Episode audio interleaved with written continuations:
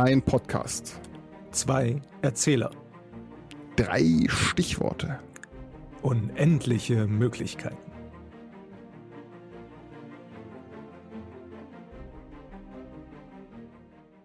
Ich muss mir ein bisschen Gedanken machen. Ich habe überhaupt keine Begriffe ausgedacht für dich, Markus. Was? Ja, schon wieder nicht. Also, ja, Ja, doch. Was, was heißt das schon wieder? Normalerweise habe ich mindestens Immer. fünf Minuten. Fünf Minuten. Andauernd, ständig, wenn wir hier zusammenkommen, ist einer von uns beiden da und denkt sich so, Mensch, jetzt habe ich heute schon wieder keine Begriffe. Ich- ich- ich Hallo, lieber Alex. find- hallo, lieber Markus. Schön, deine Stimme zu hören. Schön, deine Stimme zu hören. Ach, vielen Dank. Oh, schön. Es ist, es ist so schön hier im Podcast. Es ist auch so schön, drei Begriffe zu finden. Ach, verdammt, ähm, da war ja was, äh, drei Begriffe. Ah. Hm. Ah ja, nehmen wir die noch mit dazu. Perfekt. Sehr gut. Ich habe meine auch schon. Wo- wo- Wollen wir gleich, wollen wir gleich starten? Oder Gleichzeitig oder hintereinander? Also pass auf. Für, Was Also, ist? für alle unsere Zuhörer, ich vermute ja, alle, die jetzt gerade zuhören, die bis hierher gekommen sind in der Staffel 2 unseres Weltenbau-Podcasts, wissen ja bereits, dass wir Was am passiert Anfang ist. immer drei Begriffe uns gegenseitig sagen, die wir vorher nicht kannten, die wir dann jeweils in unsere Geschichte einbauen müssen, um das Ganze ein bisschen spontaner zu machen. Aber wie gesagt, da ja wir nur Stammhörer haben, wissen das bestimmt alle schon lange. Und innen. Die innen Und- bitte nicht vergessen. Zuhörer, Zuhörerinnen. Äh, Und äh, alle anderen auch. Genau. Natürlich. Genau, ähm, ähm, wichtig ist natürlich, also wir kennen die Begriffe schon, aber wir kennen noch nicht die, die heute genannt werden, weil wenn wir die Begriffe nicht kennen würden, könnten wir sie ja schlecht in einer Geschichte verarbeiten. Vielleicht auch schon, also ich, äh, wer meine Begriffe die letzten Folgen verfolgt hat, ähm, nicht alle kannte ich, aber es hat sich trotzdem zu einer Geschichte ergeben. Ausgezeichnet. Was, du, du kanntest nicht alle meine Begriffe? Wirklich? Nein, Echt? nein, Okay. ich kenne kenn keine Wörter. Das ist, du, du lügst, also ohne dass die Nase äh, äh, lang wird. Du bist ein, Nee, nur mein Mikro wird hier rot. du bist ein wirklich, richtiger Junge. Ja, manchmal schon. You real boy. Dann schieß mal los. Ja, okay, ähm, ich, ich, ich schieße, sonst wird es ja heute gar nichts mehr. Ich schreibe mit, ich schreibe mit. Ich bin genau, ich schieße, du schreibst. Wunderbar. Der erste Begriff. Pew, pew. Fedora. Du wolltest Begriffe sagen, die, die also du sagst, ich kenne Begriffe nicht. Fedora, ja, okay, aber immerhin, ich weiß, was es ist. Du, weißt garantiert, was es ist. Wir hatten na- vorher die Diskussion über Dinge, die Selbstverständlich. anwenden. Genau. Wa- wa- Was, was ihr äh, zu, Zuhörern natürlich nicht sehen könnt, ist, dass im, im Hintergrund ähm, quasi äh, an, der, an der Rückwand in, in meinem Zimmer, wo ich hier sitze, hängen ganz viele Hüte an der Wand. So 100.000, um genau zu sein. eine Million Hüte, mindestens. Mindestens. Fedora. Gut, äh, Fedora, genau. Erster Begriff. Zweiter Begriff. Affig. Affig. Mhm. Genau. Und als dritten ähm, nehmen wir Verwirrung. Verwirrung. Na gut, das klingt doch schon super. So, ich habe auch drei Begriffe für dich. Ausgezeichnet. Äh, Hosenträger, Unheimlich nützlich. auf je, geradezu notwendig. in den meisten wirklich. Hemdsärmelig ist der zweite Begriff. Jawohl. Und den dritten, den ich für dich habe, ist heilig. Wie der Schein. Nur Schein, Schein, scheinheilig. anders. Ah, wunderbar. Die heilige 3H-Haigkeit. Ja, das habe ich beim letzten Mal auch schon gemacht. Fiel mir auf, das war letztes Mal war es Zufall, dass ich äh, drei Begriffe irgendwie mit, ich weiß nicht, S oder K oder sowas hatte. Und, und diesmal äh, ist es ein bisschen Absicht gewesen. Ah, Du Fuchs. Aha, du Fuchs. Apropos Fuchs. Hm. Ist denn da ein, ein Fuchs mit dabei gewesen äh, äh, beim letzten Mal, als Paul und Fred aus der Höhle geflohen sind? Haben die einen Fuchs vielleicht gesehen? Oder haben sie ihn übersehen? Denn ich glaube ja, dass die Flucht der beiden gesehen wurde von einem Fuchs, der sich versteckt hatte in einem der, der Fässer noch in der Höhle. Und dieser Fuchs, was hat denn der gemacht? Oh, ja, ja, ich, ich, ich, glaube, ich weiß, wen du meinst. Denn das war Foxy Impossible. Und Foxy Impossible ist einer beziehungsweise eine der Spionen von Cloudhaven. Mhm.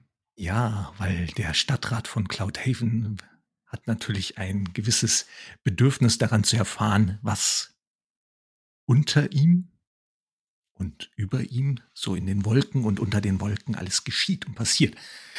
Und wenn Cloudhaven etwas mitbekommen hat, dann war das natürlich ein Kopfgeld, das Papa Bär hm. ausgesetzt hatte. Erinnerst du dich da noch? Oh ja, dunkel erinnere ich mich da, genau, da war, da war was. Der, das Eichhörnchen als Papa Bärs Adjutant hat doch da eine, kurz bevor sie losgeflogen sind, zur Lagune ein, ein Kopfgeld äh, Nachricht abgesetzt an Cumulus City und Cloudhaven. Und dann ist tatsächlich auch der Fuchs, also wie, wie nennen wir sie? Foxy? Genau, nennen wir sie Foxy. Foxy Impossible. Foxy Impossible. Ist Foxy natürlich sofort darauf angesprungen, ist auf ihren schnellen Wolkenflitzer, den sie Lightning Flash nennt, gesprungen. So eine Art, so eine Art äh, äh, Himmelsscooter. Schnell, wendig, klein, kaum wahrzunehmen, mit dem bloßen Auge eigentlich nicht, nicht äh, sichtbar, aber da war unglaublich äh, wendig.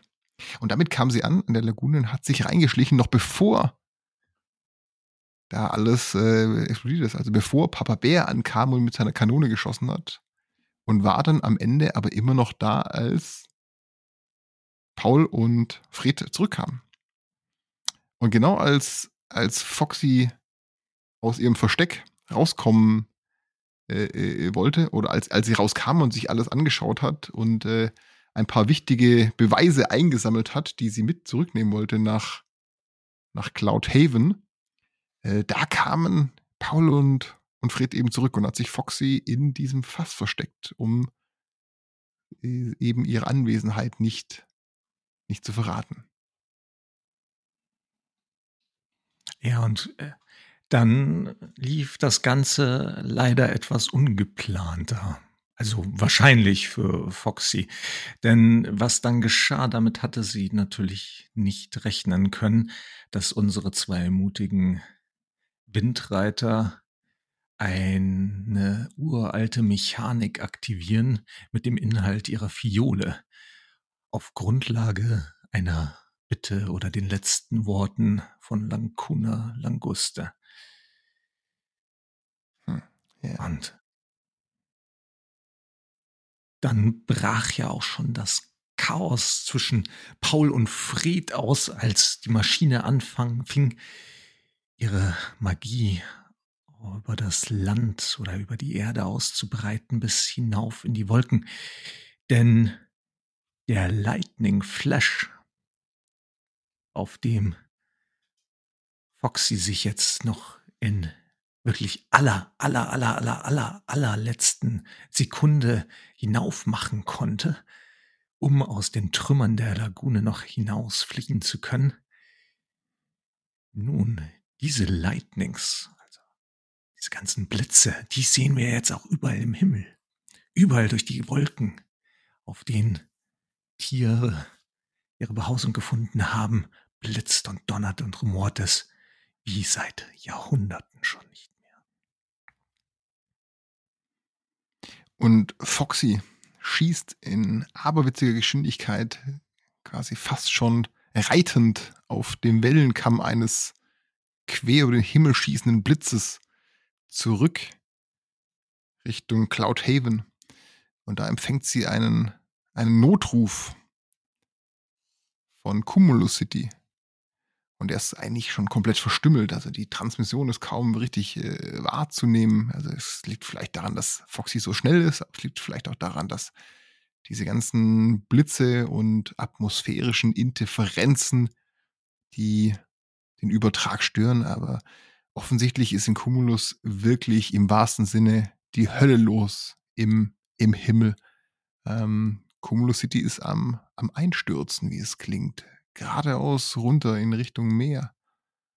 Die Wolken sind nicht mehr stabil. Die ganzen Blitze haben wohl einen Großteil der Apparaturen, die Cumulus City in der Luft halten, am Fliegen halten, zerstört.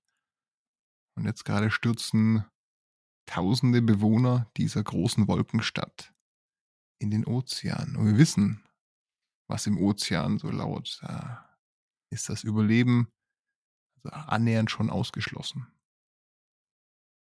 Zumindest für die Bewohner, die bis dato noch nicht in jenem Ozean gelebt haben. Mhm. Aber auch Cloud Haven hat mit der Situation der Wolken zu kämpfen. Nun, gut, wir wissen, auch in Cloud Haven leben nicht nur Heilige.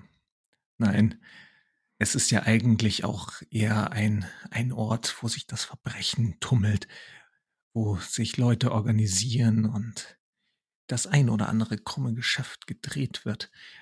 Doch eins muss man den Wolkenbewohnern ja lassen. Egal, was außenrum in der Welt passiert, wenn sie gegenseitig in Gefahr geraten, dann versucht man sich doch zu retten. Denn man weiß ja, was passiert, wenn einem die Wolke unter den Füßen verloren geht, dann könnte das ein jähes, tiefes Ende nehmen. Auf jeden Fall. Und gerade diese Katastrophe, also wenn was undenkbar schien, nämlich dass äh, äh quasi ein Hauptteil der, der Wolkengeneration ausfällt, was eigentlich durch viele redundante Sekundär- und Tertiärsysteme eigentlich überhaupt nie hätte passieren können. Genau dieser Fall ist eingetreten. Ähm, und die, die Bürgermeisterin von Cloudhaven, die ist sehr froh, damals vor, vor Jahren schon ein überaus ausgefeiltes Blitzableitersystem am unteren Rand der Wolken zu installieren, die genauso einen Fall von erhöhter Blitzaktivität eben auffangen und dann wieder ableiten, ohne dass die Apparaturen in, in Gefahr gehen. Und genau diesen Vorteil nutzten eben jetzt die Bewohner, um A in der Luft zu bleiben, aber B auch äh, ja, Rettungs, Rettungsschiffe, Rettungsfluggeräte loszuschicken, so schnell sie können, um nach eben Überlebenden zu suchen, um Hilfe zu leisten für die einigermaßen benachbarte Stadt. Aber all das äh, ist Foxy herzlich egal, denn Foxy ist ein, ein schlauer Fuchs, sozusagen, ein schlauer, wahrscheinlich mit der schlauste aller, aller Kopfgeldjäger, die in Cloudhaven und im Unterschlupf von Ragnar dem Rachsüchtigen äh, so den kriminellen Unterweltkern von Cloudhaven bilden. Und Ragnar ist ein wirklich, wirklich unangenehmer Zeitgenosse.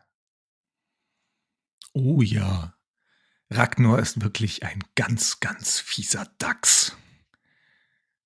Aber auch fiese Dachse haben ihre Pläne und werden wir schauen, was passiert, wenn Foxy ihm die nötigen Informationen übergeben wird. Doch was passiert denn gerade an einer ganz anderen Stelle? Denn irgendwo mitten in den Getöse, Katastrophen und Blitzen durchzüngelnden Himmel, dort sind ja auch noch unsere zwei Welt Windreiter unterwegs. Ja, und wenn man das Gefühl der was die beiden Windreiter jetzt äh, so, so umtreibt, beschreiben möchte. Wir erinnern uns daran an quasi die offenen Münder und die, die schrillen Panikschreie, als die beiden mit aberwitziger Geschwindigkeit Richtung, Richtung Boden gerauscht sind, nur um kurz äh, vor dem Aufschlag eben die Kurve zu kriegen. Und wenn man dieses Gefühl vielleicht noch exponentiell, also mindestens mal, mindestens mal verdoppelt, aber wahrscheinlich noch, noch viel viel höher treibt, dann ist das das Level an Panik, das die beiden noch nie, noch nie hatten. Die, die Maschinen dröhnen so laut, dass ähm, der eigene Herzschlag schon nicht mehr in den Ohren wahrzunehmen ist, obwohl er da genauso dröhnen müsste. Und, äh, und diese Panik, die die beiden haben, die ist auch, die ist auch gerechtfertigt, denn Blitze sind quasi überall um die beiden herum. Wo fliegen denn die beiden hin? Die zwei waren ja tatsächlich auf den Weg hoch zu den Städten, weil wo hätten sie denn jetzt anders überhaupt noch hinfliegen können? Und ihr erstes Ziel war Cumulus City gewesen, vielleicht einer der wenigen Orte, wo sie gedacht haben, noch etwas Ruhe zu finden. Und das war eben auch das, das Drama, aber damit gehörten sie auch zu den ersten, die mitgekriegt haben, wie die Wolke unter Cumulus City langsam zu verschwinden drohte. Denn aus der Wolke selber entstand etwas, was man schon lange selber nicht mehr auf diesem Planeten gesehen hat, nämlich Regen. Regen. Verrückt. Verrückt. Ja, die beiden, die beiden tun auch gut daran, nicht äh, nach Hause nach, äh, nach Beta zu fliegen, denn, denn der Außenposten Beta, der existiert nicht mehr. Der hat sich sprichwörtlich aufgelöst. Vielleicht hat er sich abgeregnet, vielleicht ist er zu Boden gestürzt, vielleicht ist er ins Meer gefallen, hat sich aufgelöst. Ähm, wir wissen es nicht, denn wir haben auch keinerlei Notruf und Informationen erhalten. Das Wahrscheinlichste ist es einfach, dass äh, die Wolkenstruktur sich aufgelöst hat und äh, durchlässig wurde. Und deswegen versuchen die beiden natürlich irgendwo hin zu kommen, wo ihnen Unterschlupf gewährt wird. Aber ja, als die beiden versuchen, Kontakt aufzunehmen mit dem, mit der Landeanflugkontrolle von, ähm, von Cloud City, Cumulus City, da antwortet niemand mehr. Und so suchen die beiden weiter. Rasen mit Geschwindigkeiten weit jenseits der Belastungsgrenze ihrer kleinen Beta-7-Wolke durch den Himmel, auf, getrieben vom Sturm von einem, von einem Punkt zum anderen. Und ganz plötzlich, puff, ist es totenstill um sie herum. Das Auge des Sturms.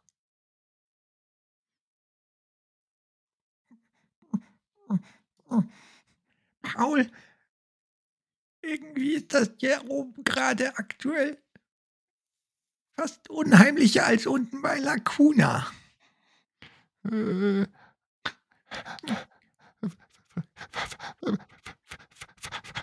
Fred, hast du mal auf das Sturmvarmometer geschaut? Du meinst das Ding, was die ganze Zeit verrückt in der Gegend rumkreiselt? Ja, aber jetzt schau's mal an. Es ist. Es ist ganz still. Und das kann nur eines bedeuten. Wir sind genau im Auge des größten Sturmes, der jemals gemessen wurde. Wie sollen wir denn da wieder rauskommen? Rauskommen? ist doch genau die richtige Frage. Denn rauskommen, das möchte Ragnur vor allem jetzt mit seinen drei großen Schiffen und eigentlich seiner gesamten, gesamten Besatzung, die er hat. Denn als Foxy zurückkam zu ihm und äh, berichtet hatte, während das ganze Getöse außenrum war, ähm, hat Ragnar in der Zeit durch einen kleinen Unfall ein Großteil, wenn nicht gar alles, was er an Besitz hatte, verloren. Ragnar ist ein, ein schlauer Dachs.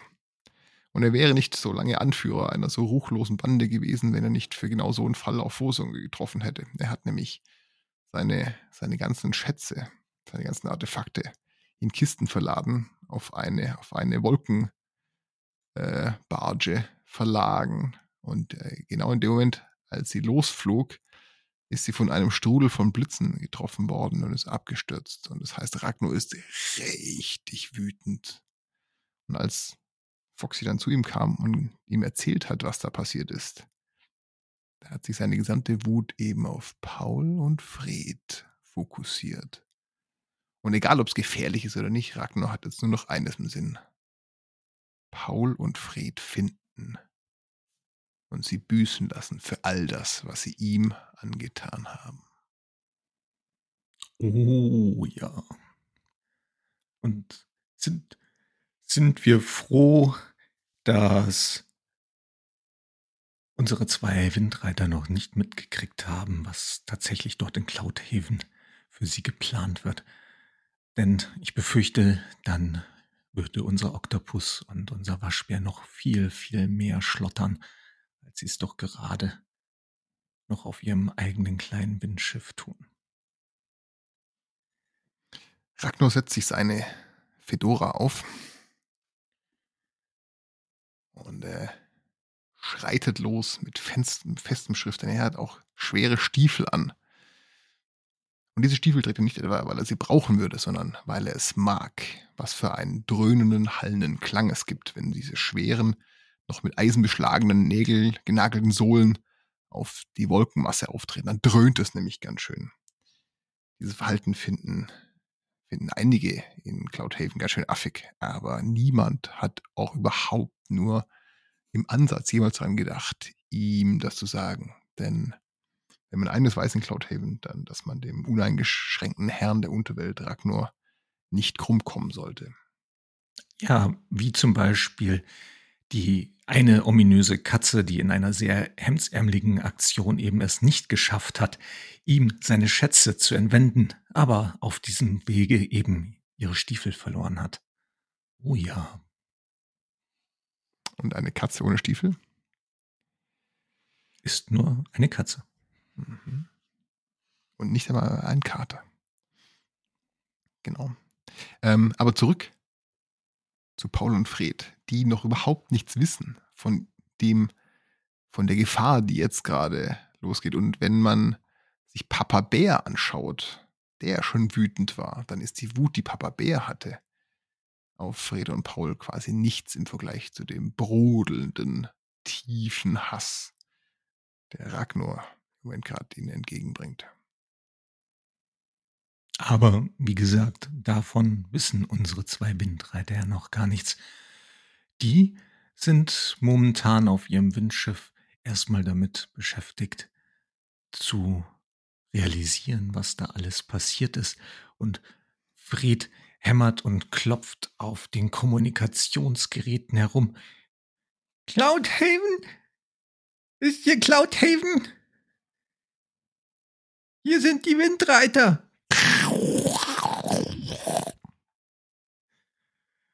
Fred, ich, ich erreiche Cloudhaven nicht und von Cumulus City kommt hier auch nichts an. Es ist so, als ob wir komplett abgeschnitten wären.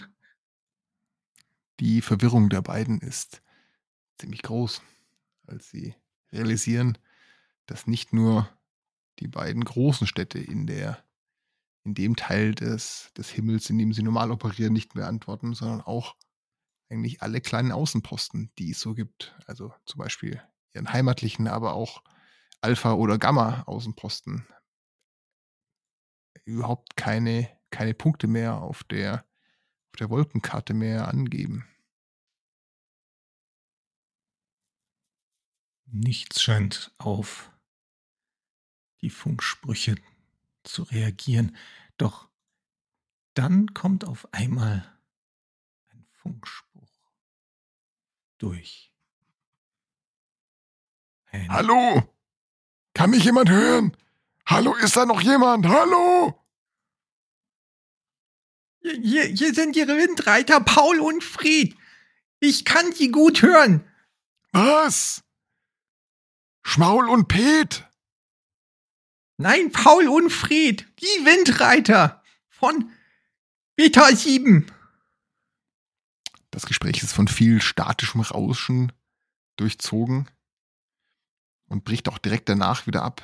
Also Paul und Fred wissen eigentlich überhaupt nicht, mit wem sie da gerade gesprochen haben. Es klang ein bisschen wie eine, eine Stimme, die vertraut war, ja, aber es war zu schnell wieder weg und zu viel, zu viel Störgeräusche zwischendrin. Das Einzige, was die beiden jetzt wirklich wissen, ist, sie sind auf der Flucht vor einem Sturm, den sie selber heraufbeschworen haben und wissen eigentlich überhaupt nicht, wo sie hinwollen. Gibt es einen sicheren Hafen noch? Gibt es einen, einen Ort, an dem sie sich verstecken können? Und da fällt Paul und Fred Folgendes ein.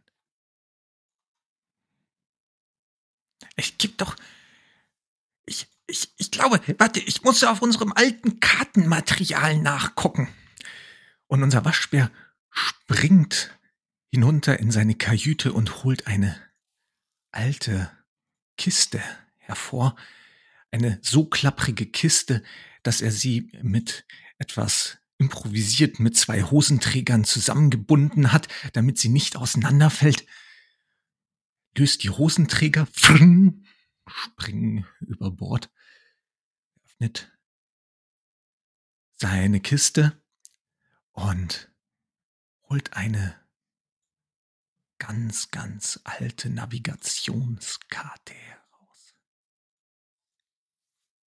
Und was auf dieser Karte ist und was das Leuchten in den Augen von unseren beiden Windreitern ausmacht, als Fred auf einen bestimmten Punkt tippt, das hören wir uns beim nächsten Mal an. Wenn es wieder heißt, die Weltenbauer. Das waren die Weltenbauer. Bis zum nächsten Mal. Wenn wir uns wiederhören.